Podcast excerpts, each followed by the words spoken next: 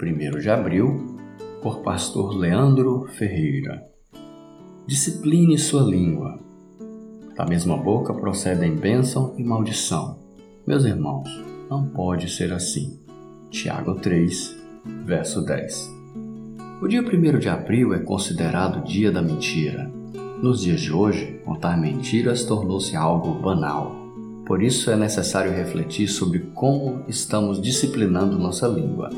O cristão precisa ter cuidado para não tropeçar nas palavras e a mentira constitui um grande tropeço. Vamos aprender no texto de Tiago a usar nossa língua apenas para abençoar.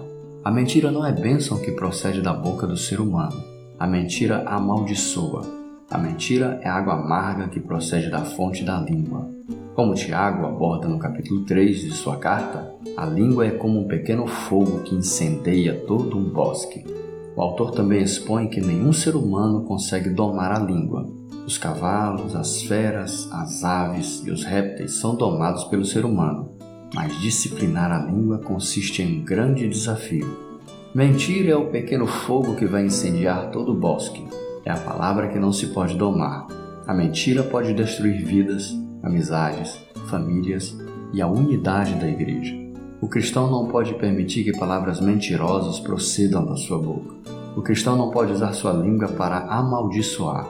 Ao contrário, o cristão tem que disciplinar a sua língua e usá-la tão somente para bendizer o Senhor e abençoar seu próximo. Da boca do cristão não pode proceder água salgada e água doce.